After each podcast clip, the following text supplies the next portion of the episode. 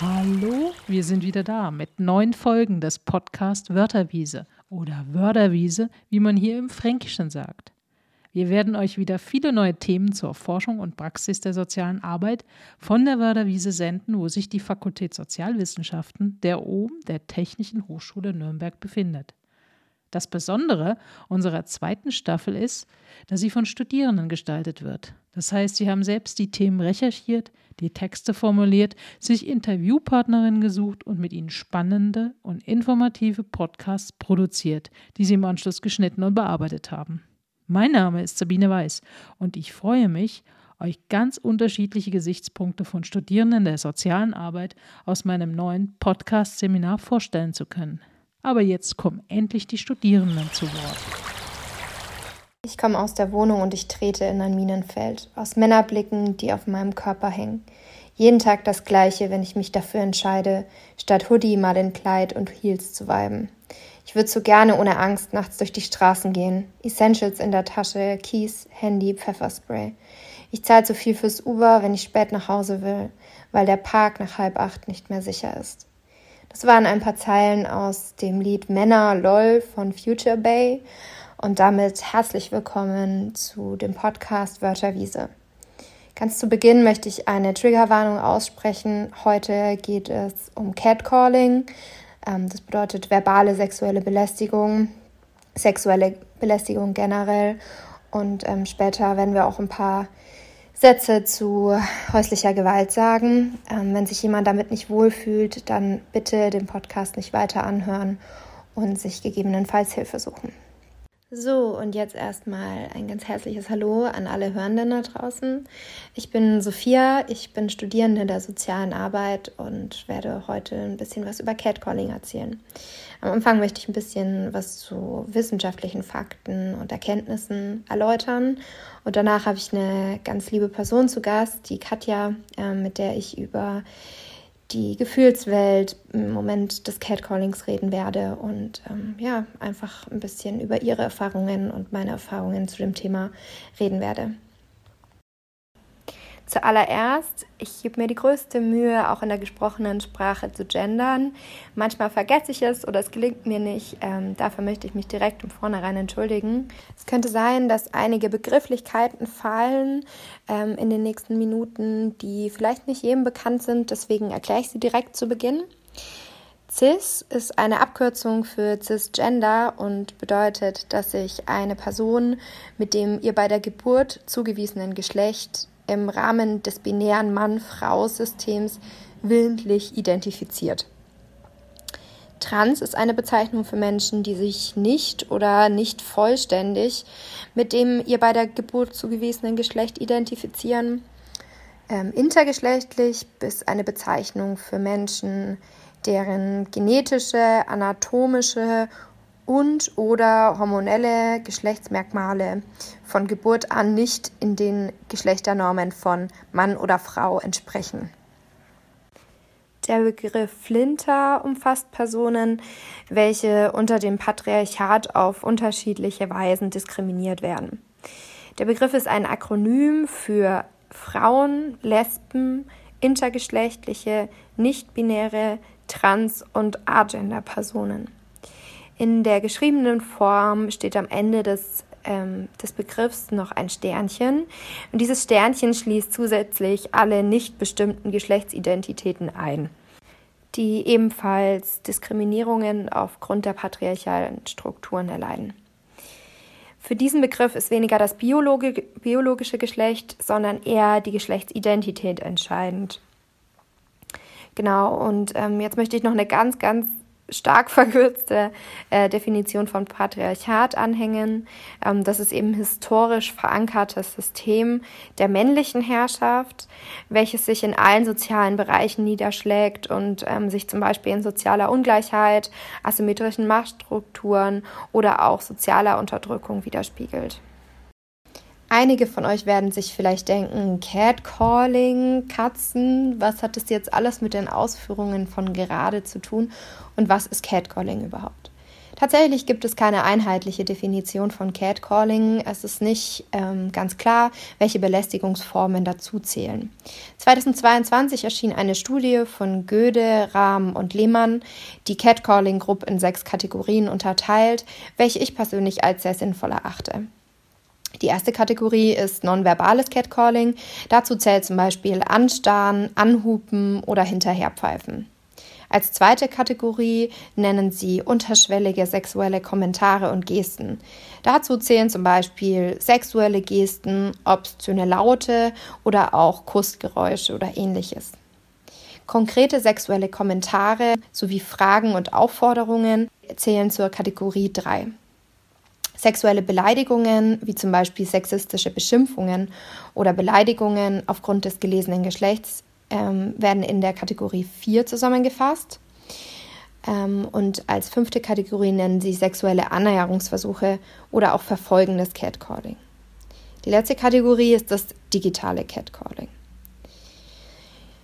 Der Begriff Catcalling generell ist sehr umstritten, da er übersetzt ähm, bedeutet, als Katze zu sich gerufen werden.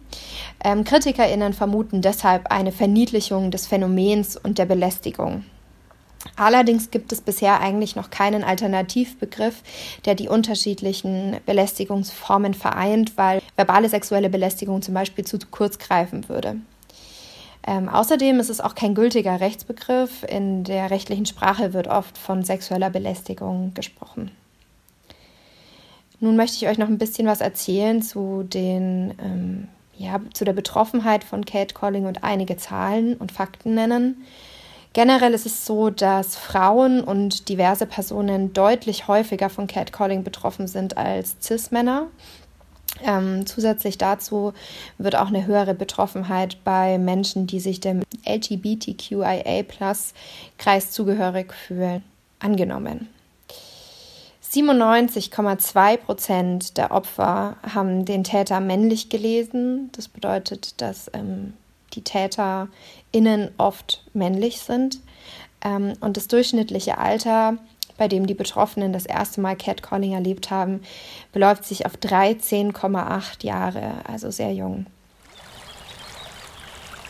So, und jetzt habe ich noch eine ganz liebe Person zu Gast. Katja, ich freue mich wahnsinnig, dass du das heute mit mir machst und dich bereit erklärt hast, ähm, mit mir ein bisschen über deine Erfahrungen zu Catcalling zu reden.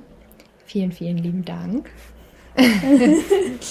ja, hallo, freut mich jetzt zu sein.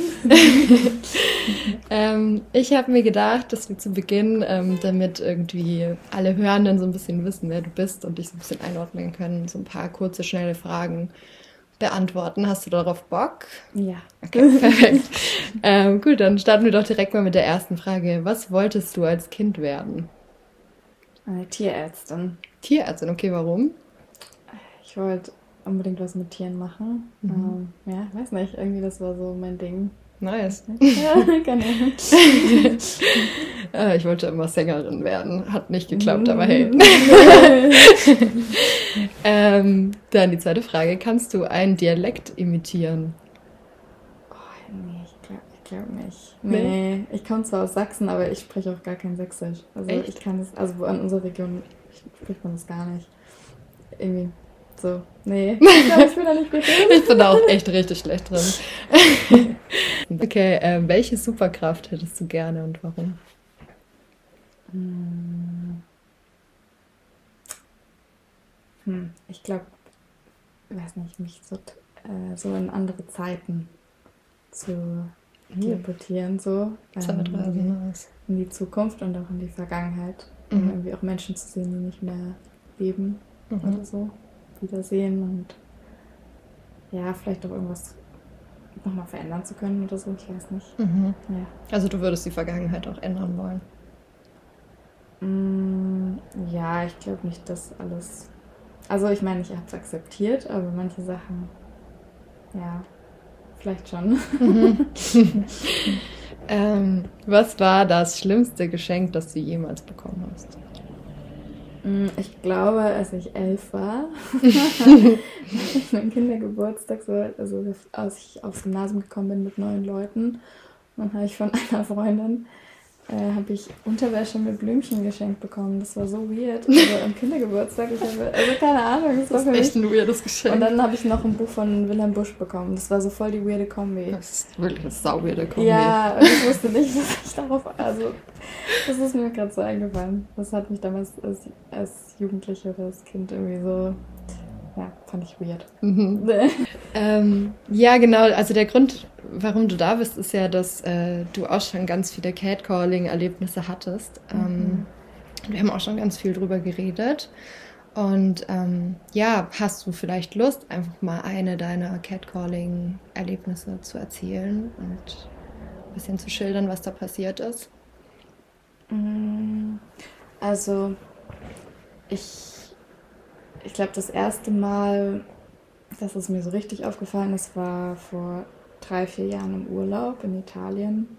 Da war es ganz besonders schlimm. Da war das, ähm, ich bin in Urlaub gefahren mit einer Freundin. Es war eigentlich jetzt auch nicht so der Ort, wo ich hin wollte. Und das ist ein sehr belebter Party-Urlaubsort, also Rimini. Und ich bin sonst nicht so der Fan von sowas. Aber ja, auf alle Fälle waren da die Männer sehr, ähm, ja, sexistisch und ähm, haben dir wirklich jeden Tag gefühlt auf, in, auf der Straße irgendwas hinterhergerufen. Ähm, oder sind dir, sind dir hinterhergefahren, haben dir mit den Händen irgendwelche Symboliken gezeigt, was sie machen wollen, keine Ahnung. Und ich, es war sehr schockierend und ja, das war gleich so die ersten Erfahrungen, die ich gemacht habe. Und dann halt immer wieder so dieses Hinterherpfeifen auf der Straße, wenn man irgendwo lang geht. Ähm, und jetzt vor paar Wochen hatte ich eine Erfahrung, die hat mich irgendwie ziemlich, da hatte ich sehr Angst. Ähm, ich bin am Hauptbahnhof, also nach einem Kinobesuch war ich am Hauptbahnhof mit einer Freundin. Wir haben auf die U-Bahn gewartet und dann war immer schon so ein Mann, also es war noch, es war so um elf, also es war noch ein bisschen was los am Hauptbahnhof so und da waren noch Leute, die auf die U-Bahn gewartet haben. Dann war halt ein Mann, der ist dann immer um uns rumgeschlichen und ich habe es gar nicht so für weil ich so fokussiert war auf das Gespräch mit meiner Freundin. Und dann hatte sie aber, dass der ein Mann ist, der um uns rumläuft. Und dann sind wir schon extra woanders in die U-Bahn eingestiegen. Ähm, der ist dann aber irgendwie mit uns eingestiegen und ist extra gezielt auf uns zugekommen. Und dann als, ja, ist er irgendwann weggelaufen. Und dann ist meine Freundin eine Station vor mir ausgestiegen. Und dann ist er wieder zu mir gekommen. Und ich habe halt versucht, den Blickkontakt zu vermeiden. Und dann hat er halt angefangen, mich irgendwie anzu sprechen und zu, mein, dazu sagen, so, ja, der Rock ist aber ganz schön kurz und ähm, ich würde ja aufpassen und ähm, ähm, ja, es ist, ähm, es ist äh, ja, vielleicht auch ein bisschen äh, zu knapp und das ist sehr erregend und keine Ahnung. Und ähm, dann bin ich halt, also habe halt nur gesagt, dass er mich bitte in Ruhe lassen soll und bin halt weiter in der U-Bahn gelaufen und es hat aber auch niemand so von den anderen Leuten was gesagt und der war aber auch ziemlich angetrunken, habe ich dann so gemerkt. Und dann habe ich halt versucht, äh, mich in der U-Bahn zu bücken und zu verstecken, weil er dann irgendwie nicht mehr gecheckt hat, wo ich stehe. Also hinter den, den also bei den Türen sind ja immer dann diese Schutzteile, keine Ahnung, wo man sich anlehnen kann. Ähm, und irgendwann hat er mich halt nicht mehr gesehen, weil ich dann ziemlich weit vor in der U-Bahn gelaufen bin, in der U2. Und dann, ja, habe ich halt versucht, jemanden anzurufen und ähm, habe mich dann gemerkt, dass der aussteigt. Und ich bin halt weitergefahren und nicht ausgestiegen, wo ich eigentlich raus musste. Und habe mich halt gebückt, dass er von draußen mich nicht mehr sehen kann. Und dann haben die Leute halt alle nur geguckt, wie ich da hocke. Und es war halt so voll die komische ähm, Experience einfach. Ich war dann total aufgelöst, als ich die nächste Station ausgestiegen bin. Und dann musste ich halt wieder auf die U-Bahn warten, um zurückzufahren. Und war dann halt mit einem Kumpel am Telefon und habe halt also am Handy und habe gewartet irgendwie, dass er sich nach Hause fahren kann und er wollte mich halt abholen. Und ja, es war halt, ich war halt total zittrig und hatte Angst einfach, dass ich halt weiter verfolgt werde, weil es war halt dunkel und kaum Menschen auf der Straße und ja. Ja, das glaube ich dir. Was kamen da noch für Gefühle auf, als du das erlebt hast? Ja, einfach so Wut auf alle Fälle auch und so Verunsicherung und ähm, also am meisten Angst einfach.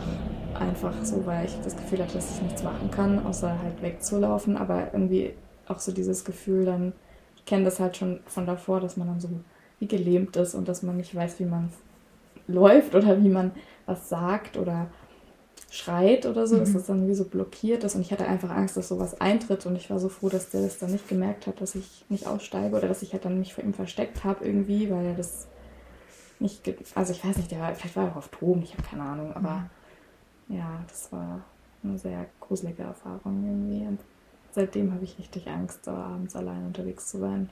Vorher ja. war es immer noch okay. Ja. ja. Ja, ich habe auch das Gefühl, dass wenn sowas dann wieder passiert, auf einmal wieder die komplette Umwelt, ähm, man nimmt alles so ganz anders wahr und man ist irgendwie die ganze Zeit in so einer Achtstellung und ähm, passt auf, dass es bloß nicht wieder passiert und versucht irgendwie allem aus dem Weg zu gehen. Mhm. Was eh schon, finde ich, immer so ein bisschen da ist. Also, keine Ahnung, ich habe es zum Beispiel total oft, dass ich dann nachts, äh, wenn ich alleine bin, super selbstbewusst laufe und ähm, den Blickkontakt zu allen Leuten meide, damit ich möglichst wenig Angriffsfläche biete für Menschen, ähm, die das irgendwie möglicherweise machen könnten.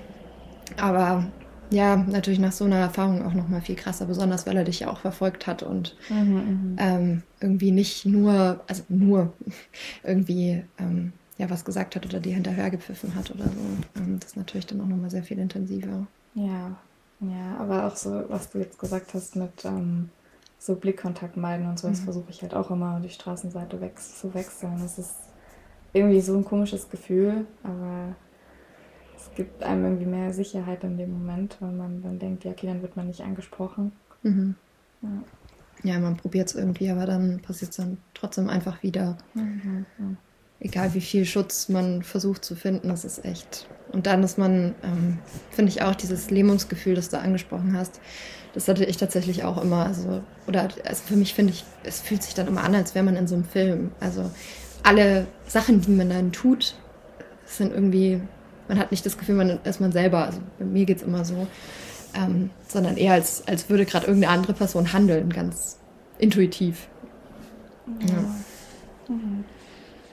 ähm, ja was, was hast du denn für ein Gefühl dabei, welche Auswirkungen das so auf dich hatte? Mm, also auf alle Fälle, wie ich mich anziehe, ähm, mache ich mir jetzt also generell einfach immer viel Gedanken. Mhm. Aber ich ziehe dann trotzdem auch Sachen an, die vielleicht also kürzer sind oder Ausschnitt haben oder so, weil ich es auch gerne trotzdem anziehe und ich mir mhm. das nicht irgendwie von jemandem kaputt machen lasse, nur weil der eine sehr nicht zeitgemäße Einstellung hat und sexistische Einstellung gegenüber äh, Flinterpersonen und mhm. deswegen, mhm. ja, aber ich glaube auch, also ich einfach auch so dieses Gefühl ähm, nicht wirklich, also vom Wert her, Selbstwert her, so man zweifelt sehr an sich selbst, wie man auftritt und ja, einfach so ein, eine Verunsicherung generell, mhm. wie man in der Gesellschaft präsent ist. Das merke ich richtig, dass mich das total beeinflusst dadurch. Und auch so, dass Beziehungen zu männlich gelesenen Personen einfach in öffentlichen Räumen, also ich in größeren Gruppen oder so, das finde ich ganz unangenehm mhm. und auch, ja, irgendwie bin ich jetzt auch nicht mehr so vom Gefühl her so bereit, in so Räume zu gehen, also auch zum Feiern oder so, wo halt mehr vielleicht Männer wären. Hm. Ja. ja, man meidet gewisse Räume einfach, wo man mhm. weiß, dass es irgendwie wahrscheinlicher ist, dass es passiert. Mhm. Geht mir auch so. Ähm, du hast irgendwie gerade gesagt, dass, dass äh, du das Gefühl hast, dass also dass dir ein anderes Gefühl von der Gesellschaft vermittelt wird. Ähm, weil, was ist das für ein Gefühl? Mm, ja, ich, ich glaube, so was ich damit so meinte, ist halt auch, dass manche Leute das nicht akzeptieren, dass es halt eigentlich eine Beleidigung, Diskriminierung ist, ähm, beziehungsweise das halt eher als Kompliment auffassen und halt nicht wirklich ähm, das Problem sehen, was es eigentlich gibt und was für eine Auswirkung das auch auf eine Person haben kann und wie es diese Person auch einschränken kann, wenn sowas öfter passiert oder auch nur einmal passiert, dass man halt da ja bei vielen Sachen gesellschaftlich nicht gut funktionieren kann und aber ja, wenn sich da halt gesellschaftlich irgendwie also es, natürlich gibt es einen Diskurs, aber ich glaube eher in, der, in den Ecken in der Gesellschaft, die halt auch selber davon hauptsächlich betroffen sind oder die sich halt einfach auch mehr mit solchen Themen befassen und da nicht irgendwie stecken bleiben, sage ich mal, und nicht mhm. was verändern wollen. Ja, es ist irgendwie immer noch dieses klassische, hey, ist doch hier nur ein Kompliment und kann man denn überhaupt noch flirten und diese, diese Sachen, die da dann irgendwie rausgehauen werden, wo ich mich echt frage, wie, wie kann man denn das überhaupt als Flirt ansehen und wie kann man denn nicht merken, dass, ähm, dass vielleicht der andere Angst hat und das nicht möchte ähm, und es Grenzen überschreitet und diskriminierend wirkt. Also ähm, ja, das kann ich irgendwie nicht nachvollziehen, wie, wie das Leute immer noch behaupten können. Ja. Ist einfach krass. So. Ja. ja. also wirklich absolut keine Ahnung. Und gerade jetzt auch bei dem Beispiel, das du gerade genannt hast, also das, was dir passiert ist in der U-Bahn, das war ja eigentlich offensichtlich, dass du das nicht möchtest und er hat dich einfach nicht in Ruhe gelassen. Ja, ich glaube, das ist, natürlich kann man das nicht entschuldigen, wenn jemand Alkohol trinkt oder Drogen, andere Drogen konsumiert. Aber ich glaube, dass dann die Hemmungen halt ähm, ja, natürlich anders ähm, also man reagiert anders und Personen verhalten sich anders und ich glaube, ich finde es eher schon, dass halt Menschen oft dann so keine Zivilcourage zeigen oder halt mhm. halt irgendwie was sagen oder ja, aber wenn halt dann auch nicht mehr so viele Leute in der U-Bahn sind, dann ja. Oder Kopfhörer, viele, ich habe ich trage auch normalerweise einen Kopfhörer, dann kriege ich mhm. manches vielleicht auch nicht mit, wenn ich weiter wo hinten sitze. Ja. Ja, ja ich glaube auch, das ist ähm, irgendwas, was, also ich habe das Gefühl, vielen Leuten würde das helfen, wenn tatsächlich jemand zur Unterstützung kommen würde. Und ich hatte letztens auch eine sehr, sehr krasse Situation. Ich hab, ähm, bin auch beim Plärrer ausgestiegen und bin die Rolltreppe hochgefahren und habe gesehen, wie ein Mann eine Frau an der Rolltreppe gegenüber, die nach unten geführt hat, ähm, an den Haaren nach unten gezogen hat ähm, und sie durch die Gegend gerissen hat. Das war eine super krasse Situation. Und ähm, das war auch so was, wo ich direkt angefangen habe zu schreien und habe Stopp geschrien, bin die Rolltreppe hoch und ich, es war wirklich auch wie im Film und bin dann irgendwie die Treppe, die normale Treppe wieder runtergerannt und habe versucht, den Mann davon abzuhalten, diese Frau weiter an ihren Haaren rumzuziehen. Gott. Und hinten dran war noch ein junges Mädchen gestanden, die war vielleicht so 16 Jahre alt und hat total geweint. Und ich war tatsächlich die einzige Person, die, die da eingeschritten in, ist in diese Situation. Und ich finde das so krass, weil es war wirklich eine offensichtlich übergriffige Situation, eine handgreifliche Situation. Und ähm, die einzige Person, die irgendwie eingeschritten ist, war ich. Und der komplette Flacher war eigentlich, also es waren wirklich viele Leute auch um mich rum und auch, die haben auch gesehen, dass ich geschrien habe. Keiner kam mir zur Unterstützung. Und es war für mich so vollkommen verrückt, zum einen zu erleben, dass es selbst in so Situationen, in denen offensichtlich gerade was Schlimmes passiert, irgendwie keiner ähm, da ist. Aber finde ich, also das erklärt für mich dann auch total, dass man sich oft alleine in so Catcalling-Situationen wiederfindet, weil oft wissen die Leute nicht, ah, läuft da jetzt gerade wirklich was falsch? Ist das jetzt wirklich übergriffig? Macht irgendeinen Spaß? Und irgendwie wollen sich, glaube ich, viele Menschen einfach nicht einmischen in irgendwie die Situation anderer Menschen. Aber ja, obwohl man halt einfach so, man bräuchte es halt so sehr, irgendwie, dass, dass jemand anders für einen einstehen kann, wenn man gerade irgendwie selber halt einfach nicht so richtig reden kann und nicht so richtig klar sein kann. Ja, ich bin gerade ganz schockiert von dem, ja. was du erzählt hast. Das ist ja, wow. Vollkommen dass niemand eingeschritten ist mit dir. Nee. Danach kamen drei Männer zu mir und haben gemeint, so ja, ist alles okay? Was ist denn da passiert?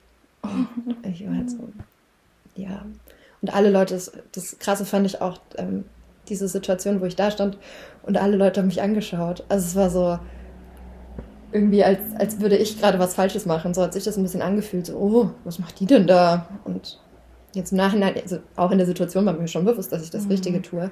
Ähm, aber sich so alleine wiederzufinden in so Situationen ist einfach immer schwierig irgendwie. Ja, ja, man hinterfragt dann halt selber auch so, hm.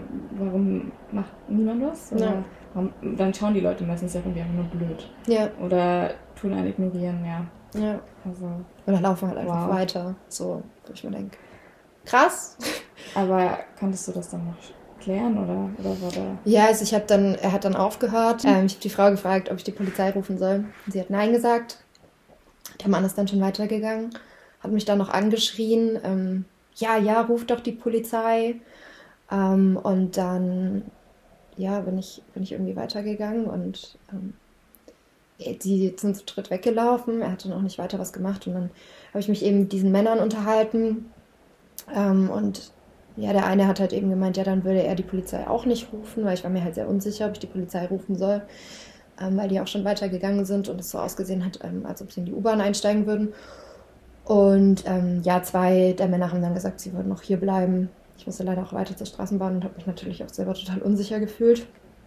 Ähm, zwei der Männer würden eben hier bleiben und würden aufpassen, dass, falls nochmal was passiert, ähm, holen sie dann die Polizei. Also ich habe ihnen noch gesagt, sobald er irgendwie wieder so eine, in Richtung Handgreiflichkeit geht, sollen sie sofort die Polizei rufen. Ähm, ja, es ist halt auch sehr schwierig, weil es offensichtlich ein Fall häuslicher Gewalt war.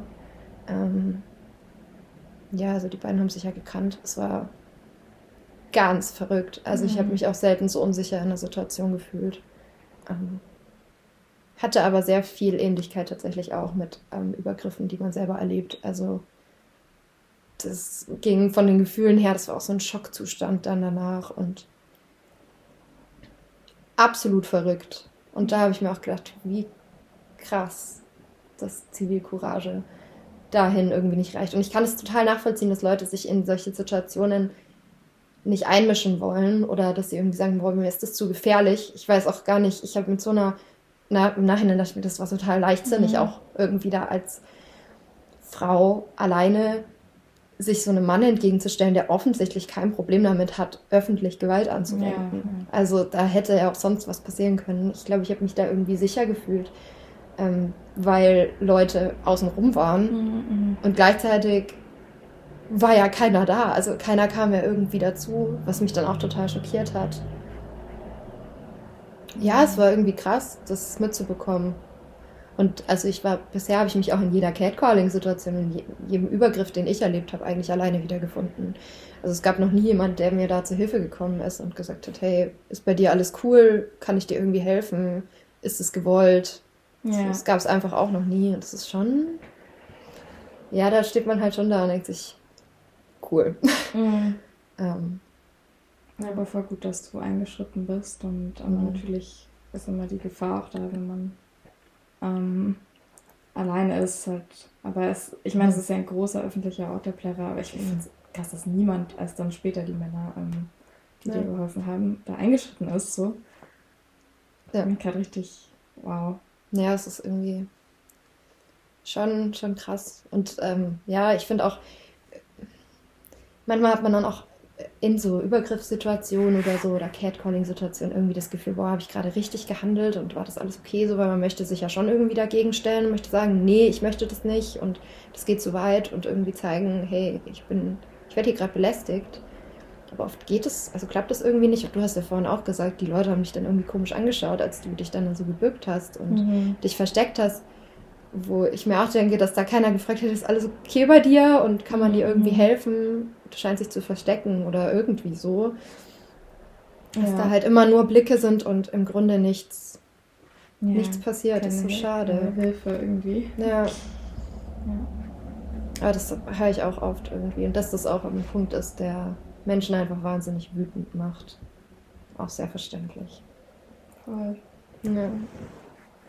Was würdest du dir denn wünschen, was, was im Umgang mit Catcalling irgendwie besser laufen könnte, was, was Menschen machen können, damit ähm, man sich sicherer fühlt und die Auswirkungen nicht so krass sind? Mm, ich glaube einfach, dass es noch mehr gesellschaftlich an Präsenz braucht, also vielleicht durch irgendwelche Kampagnen, also Werbekampagnen, dass man darauf aufmerksam macht, weil ich glaube, dass oft Personen, die davon jetzt vielleicht nicht betroffen sind, die das, also manche Situationen als ganz normal empfinden oder halt nicht schlimm, aber ich glaube, wenn da wirklich explizit gesagt wird, ja, das ist Catcalling, ähm, dass Leute da vielleicht auch mehr darauf achten würden in ihrem eigenen Umfeld, in dem Raum, in dem sie sich äh, tagtäglich bewegen. Ja, oder halt auch in, in mehr in Filmen und in Serien, obwohl mhm. ich glaube, da gibt es teilweise auch schon Situationen. Es ist halt immer die Frage, wie das dann auch wieder Triggerwarnungen ausgesprochen mhm. werden, aber ja. Und ähm, ich glaube auch im eigenen Umfeld, einfach auch was Familie angeht, finde ich, ist das auch ein sehr wichtiges Thema, weil da auch mhm. vielleicht manchmal je nach Generation nicht die Akzeptanz mhm. da ist. Ähm, ja, ich glaube. Und halt auch vielleicht, wenn es irgendwie möglich ist, dass es Sanktionen gibt, aber es ist halt immer schwierig, das nachzuverfolgen und mhm. auch ähm, ernst genommen zu werden, glaube ich. Cool. Ja, und ich glaube, ähm, gerade, also gerade gibt es ja überhaupt gar keine Möglichkeiten, Catcalling irgendwie zu verfolgen. Es gibt kein Gesetz dagegen. Ähm, man kann es halt über Beleidigungen oder sowas machen, aber es ist tatsächlich sehr, sehr schwierig und wie du sagst, äh, die Verfolgung ist irgendwie fast unmöglich. Ähm, und dementsprechend ist es, glaube ich, oft auch einfach nicht so anerkannt, das anzuzeigen. Also, mhm. weiß nicht, das ist. Und vielen Leuten, glaube ich, kommt es tatsächlich auch gar nicht in den Sinn, weil die meisten schon wissen, so, ja, okay, das wird wahrscheinlich auch nicht zu nichts. Aber es wäre natürlich irgendwie auch ein Statement, ähm, zu wissen, ey, das ist strafbar, das darf man nicht. Ja. Weil so kommt halt irgendwie jeder damit einfach davon und ja, das ist halt schade. Ja. Ich finde es auch sehr wichtig, dass ähm, generell so mehr politische Bildung, mehr Bildung in diesem Bereich da ist, auch bei Kindern und Jugendlichen, dass das vielleicht direkt von Anfang an einfach unterbunden wird und den Leuten klar ist, hey, wenn man das macht, dann ähm, führt es dazu, dass man Menschen auch verletzt und ja. ähm, das geht halt einfach nicht. Ja, das, ich glaube, das ist auch wirklich, was du jetzt gesagt hast, ein guter äh, Ansatz, da mehr in der Kinder- und Jugendarbeit Aufklärung schon zu leisten. Mhm. und einfach auch, was man für Rollenbilder vermittelt oder mhm. wie man Menschen generell behandelt. ich weiß nicht, aber ja, ja. Das ist schwierig, ja. ja. Aber ja, diese Rollenbilder aufzu, aufzulösen nach und nach ist natürlich auch einfach absolut wichtig.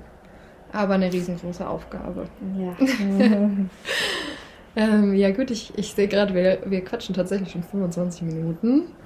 Ähm, dann würde ich sagen, kommen wir mal zum Ende. Ähm, danke dir auf jeden Fall, dass du mit mir darüber geredet hast, dass du deine Erfahrungen geteilt hast. Es war sehr schön. Und ähm, ja, ich glaube, das war's, oder? Ja. Danke, dass ich hier sein durfte. Sehr gern. So, und jetzt bleibt mir eigentlich nur noch zu sagen, vielen Dank, dass ihr alle dabei geblieben seid, dass ihr euch die Zeit genommen habt und dem Podcast zugehört habt. Vielen Dank auch an Katja, die mit mir so offen über diese Themen geredet hat. Und ähm, genau, falls ihr euch jetzt irgendwie denkt, boah, ich möchte noch mehr über Catcalling erfahren. Es gibt auch in Nürnberg eine ganz tolle Seite, Catcalls of NUE, ähm, heißt die auf Instagram. Ähm, die leisten ganz tolle Aufklärungsarbeit im feministischen Kontext und speziell zu Catcalling. Und ähm, ja, gehen auch auf die Straße und kreiden an den Orten, an denen der Catcall passiert ist, ähm, die Worte an den Boden, sodass man sieht, ähm, dass was alles so passiert ähm, und machen eben auf die Belästigung aufmerksam. Ähm, genau, jetzt wünsche ich euch noch einen ganz tollen Tag und ähm, ja, achtet gut aufeinander, haltet die Augen offen und ähm, ja, bis bald. Danke dir, Sophia Freund, für deinen Podcast-Beitrag, der ein Thema entspricht, mit dem sicherlich schon viele unfreiwillig konfrontiert wurden. Es anzusprechen und in den Diskurs zu gehen, ist sicherlich ein Schritt in die richtige Richtung. Ich sage euch jetzt für heute Tschüss von Sabine und den Studierenden des Podcast-Seminars der Fakultät Sozialwissenschaften der OBEN, der Technischen Hochschule Nürnberg. Wir hoffen, euch bei unserem nächsten Podcast der Wörterwiese als Zuhörende wieder dabei zu haben.